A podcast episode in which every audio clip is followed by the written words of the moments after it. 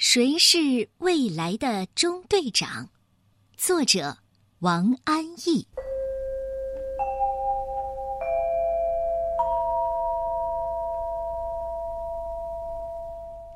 离上课只有几分钟的时间了，新闻部长纪晓苏走进教室，用他小姑娘似的尖嗓子高声说：“新华社最新消息，初一年级马上要恢复建立少年先锋队组织了，后天。”就选举中队长，同学们一下子闹了起来，纷纷议论着该选谁。我跳上椅子，举起两只胳膊，呃，我选李铁毛。纪晓苏挤到我的身旁，放低声音，神秘地说：“哎，我估计啊，张莎莎当选的可能性是百分之九十。为什么？五分钟之前。”我见张莎莎又走进了老师办公室，立正，稍息，报告。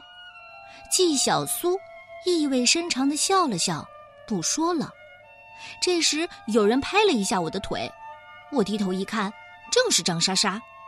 她扬起脑袋，瞪着我说：“椅子上只能坐人，怎么能站人呢？”说完，低下了头，脑后两个刷把辫。便朝天竖了起来，我这才发现我的一只脚踏在他的椅子上。老师就要来了，快坐好！同学们都回到自己的座位上去了。纪晓苏学着外国电影里人们常做的那样，耸耸肩膀，也走开了。我赶紧从椅子上跳下。我知道，要是再晚一分钟的话，张莎莎就又要报告老师了。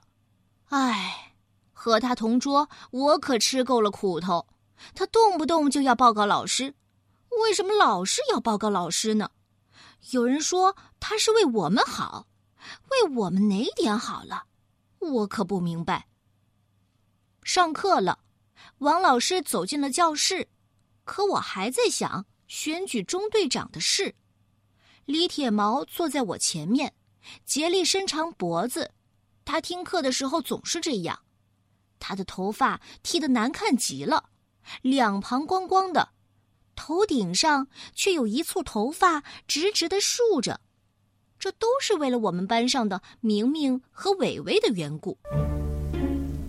这双胞胎兄弟呀，长得一模一样，又矮又白又胖，一点不像中学生，在我们中间，就好像是谁家带来的小弟弟。不过我们都挺喜欢他们，他们很老实，说话也很和气，总是笑眯眯的。可是，初三有个留级生，叫刘阿庆，看他们个子小又老实，就老是欺负他们。看见他俩在前面走，他会上去一手抓住一个人的头发，往中间碰，碰一下。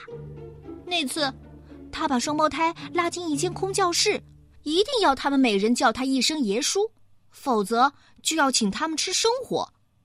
新闻部长纪晓苏首先得到这个消息，就跑来找我们。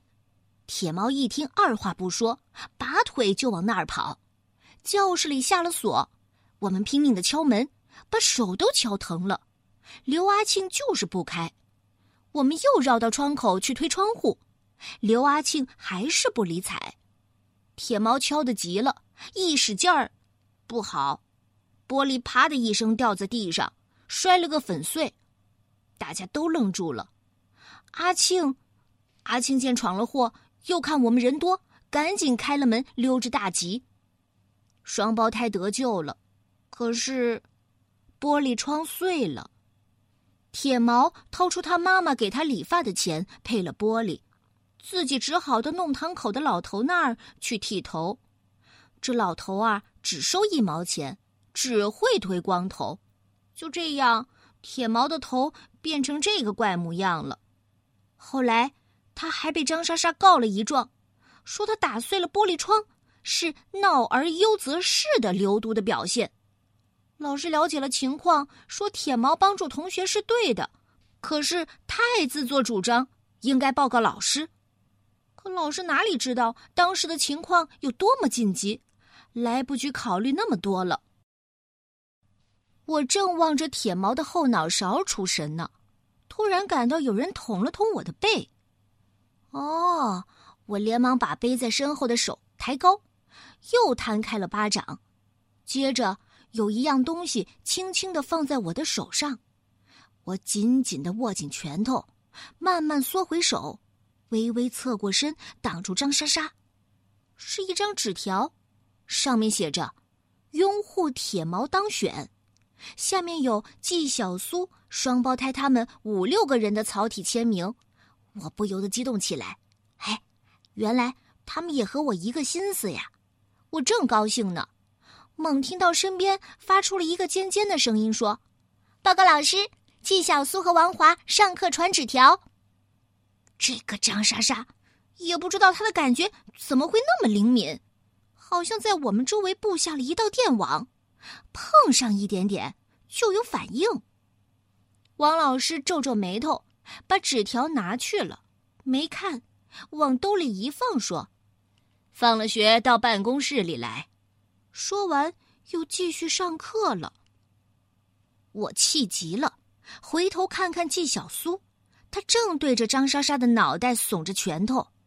我们恨他，他这样做只会增添我们对他的气愤，而且使我们更加热烈的拥护铁毛。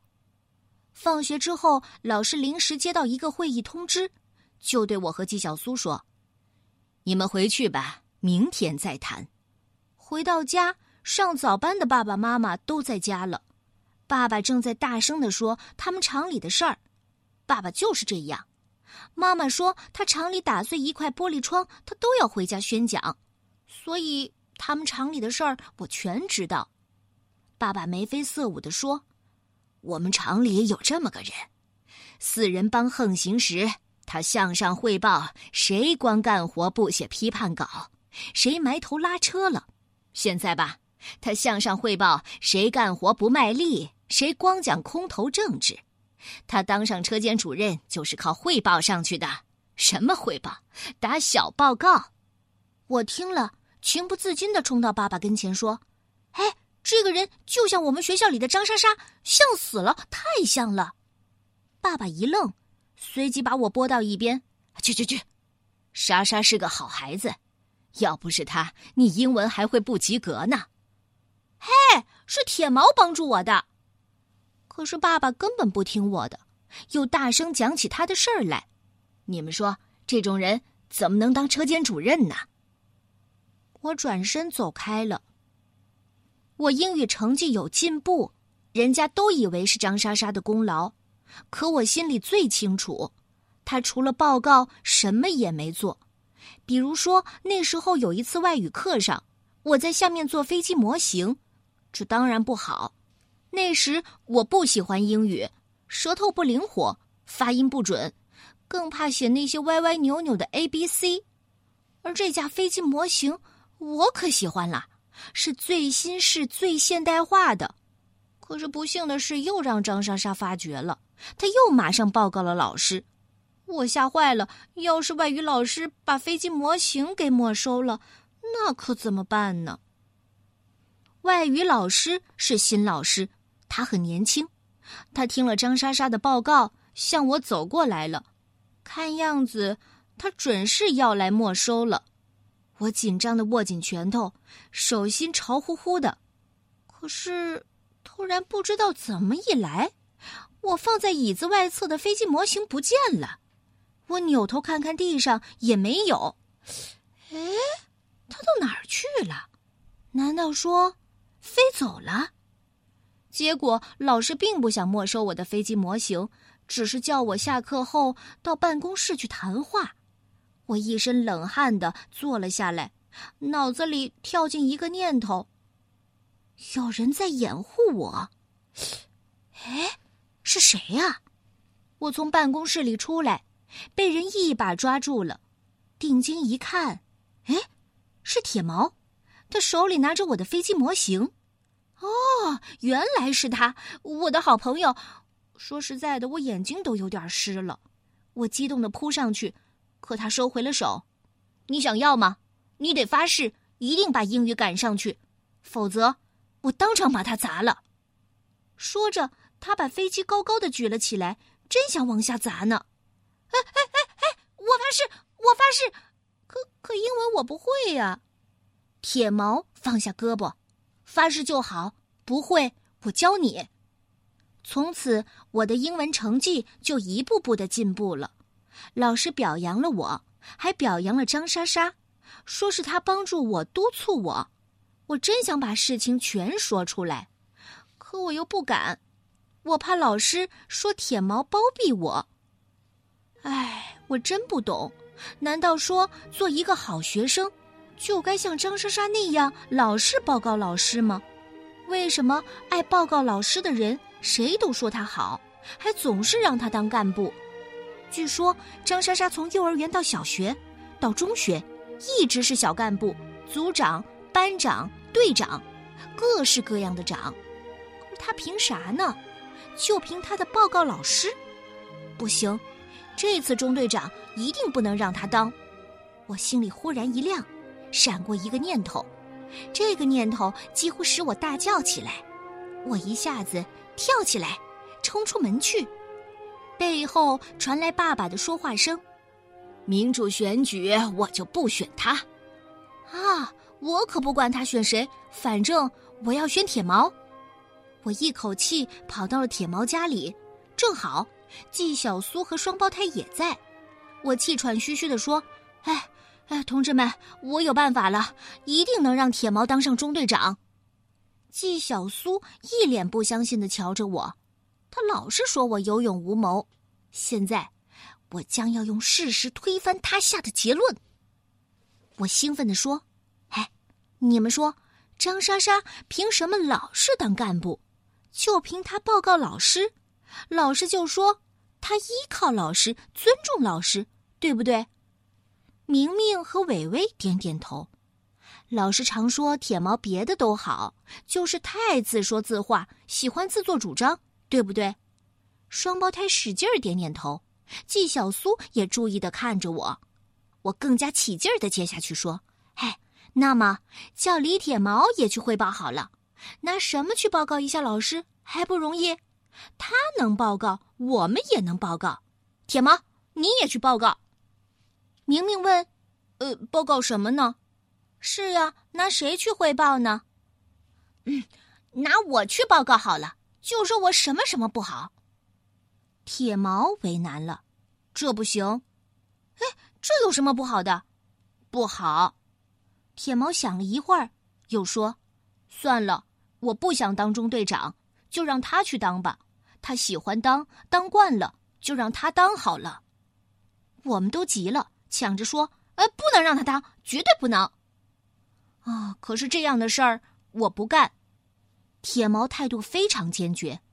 必要的时候，我们应该帮助老师了解同学的优缺点，但为了让老师喜欢你，把发现同学的缺点当做自己的功劳，这样的事儿我一辈子也不想干。你有缺点，我们自己都可以帮助你嘛？我们很失望，因为我们知道铁毛的决心是很难扭转的，没有办法。我们只能后退一步，要他在这档口千万不能再自说自话、轻举妄动了，要和我们密切配合。第二天早上，已经打过预备铃了。新闻部长纪小苏又报道了一件最新的消息：张莎莎申请参加班上的乒乓组了，多稀奇呀！她又不喜欢打乒乓，有时候体育课打乒乓，每个人都要打。他也只会开老太婆球，所以他一直不是乒乓组组员。可是别的小组他都参加了，什么围棋组、朗诵组，还都是他负责的。只有乒乓组由铁毛负责。我们说好了，下午都去看乒乓组锻炼，看看他到底要干什么。可是刚下课，我和纪小苏就被王老师叫去了。我们就又想起昨天的倒霉事儿来，刚在办公室站定，门就开了。张莎莎进来说：“报告老师，严红红不好好排队，破坏秩序。”老师皱了皱眉头：“好，我知道了，你去维持一下。”我和纪小苏对看了一眼，真奇怪，每次乒乓组活动都好好的，他一去就有人破坏了。老师从备课本里拿出我们的纸条，说：“你们要选铁毛当中队长。”原以为老师要骂我们呢，没想到老师会这样问。我们又对看了一眼，我脱口而出：“对，不过你肯定要让我们选张莎莎。”说完，我吐了吐舌头：“呵，为什么？说说你的理由。”老师望着我，他没有生气。我胆儿大了，我说：“你喜欢张莎莎，她随便什么绿豆芝麻都要来向你打报告，全班都被她报告过，好像没一个好人。”就她好，所以你当然喜欢他了。门又开了，进来的还是张莎莎。她说：“老师，乒乓组练球是摆擂台的打法，谁打得好谁摆大王。我想应该轮流打，最好重新组织一下。”王老师皱皱眉头：“张莎莎，你和大家说，尽量照顾打得差的同学，让他们多练练。”我对季小苏扮了个鬼脸，他耸耸肩膀。老师又转回正题：“李铁毛呢？有人反映他自高自大，遇事爱自己出头，心里没有老师，对同学们的进步关心也不够。”造谣！我气愤的大叫起来：“绝对是造谣！季小苏，你怎么不说话呢？你哑了？铁毛并不是那么一个人。王老师，这一定是张莎莎报告你的。”自己才爱出风头呢！我爸爸厂里也有这么一个人，我气得要命，大声的说着。季小苏也抢着开口了：“老师，我们可都喜欢铁毛呢。他只是遇到什么事儿，有时考虑不周到，有点鲁莽。不过他对同学倒是非常关心的。王华的外语就是他帮助补上去的。我这次体育能够及格，也是他帮的忙。”我从来没有像今天这样佩服季小苏的口才，他很镇静，说的太好了。我又气冲冲地说：“张莎莎就会报告老师，可一点不帮助我。我功课有了点进步，就算是他的功劳了。他有什么功啊？报告的功。”门又开了，这下开得很猛，砰的一声响，张莎莎慌慌忙忙地闯了进来，刷把辫都松了。报告老师，铁毛打人和刘阿庆打架了。王老师立即站起身来，我们更是急不可耐的冲到老师面前。这个铁毛，他怎么在这档口上打架呢？我们向乒乓室奔去，老远就从乒乓室窗口看见铁毛那头发直竖的脑袋了。他好像摔倒了，又爬了起来。等我们跑进乒乓室时，战斗已经结束。刘阿庆不见了，铁毛流着鼻血，伟伟帮他提着书包，明明用棉花球替他擦着鼻血。老师走到他跟前问：“你们为什么打架？”莎莎紧跟着说：“你应该告诉老师，不应该跟他打架。”铁毛轻蔑的看了他一眼，没有回答。老师又问：“到底为了什么？”伟伟和明明抢着说起来：“刚刚才……”初三的刘阿庆来捣乱，在乒乓桌旁走来走去，还伸腿绊人。铁毛要他走，他不走。张莎莎说：“我告诉老师去。”他说：“去吧，去吧，赶快去吧。”说着就索性爬上乒乓台，躺了下来。铁毛上去拉他，两个人，两个人就扭成一团了。谁不知道刘阿庆是个全校出名的流氓习气很严重的学生？凭着他身高力气大，常常欺负人。王老师转过身对铁毛说：“那么，你就这样先动手打他。我承认，我先上去拉他，但我不想打他。他老以为现在还是四人帮那时候呢，我可得警告警告他。”张莎莎又插嘴说：“你就是不依靠老师。”王老师不说，他上去看了看铁毛流血的鼻子，铁毛让开了，低着头。用一只脚尖使劲儿的钻着地，似乎想在地上钻出一个洞来。王老师，铁毛跟刘阿庆打架不好，他知道错了，你原谅他吧。伟伟仰起头，小声的说。明明也说：“呃，对我，他知道错了。王老师，算了吧。”我和纪小苏没敢作声，只是一个劲儿的低着头，好像是我们自己跟人打架似的。王老师转过身望望我们，说：“好吧，以后再说。王华、纪晓苏，你们俩陪铁毛到医务室去。”王老师回身走了，张莎莎跟了上去。王老师，我这就去告诉他们初三的老师。我担心的看着纪晓苏，轻声的问：“你说，王老师会同意铁毛当中队长吗？”嗯，很难估计。纪晓苏沉思着说：“从医务室出来，我就回家了。我一脚跨进门，只见爸爸手里挥舞着锅铲，对着切菜的妈妈又大声的讲他们那个什么车间主任。”要民主选举了，这几天他可忙坏了，一个劲儿的往办公室跑。他以为靠汇报还能给他保住车间主任呢。我真想问问爸爸，这个车间主任是不是也姓张？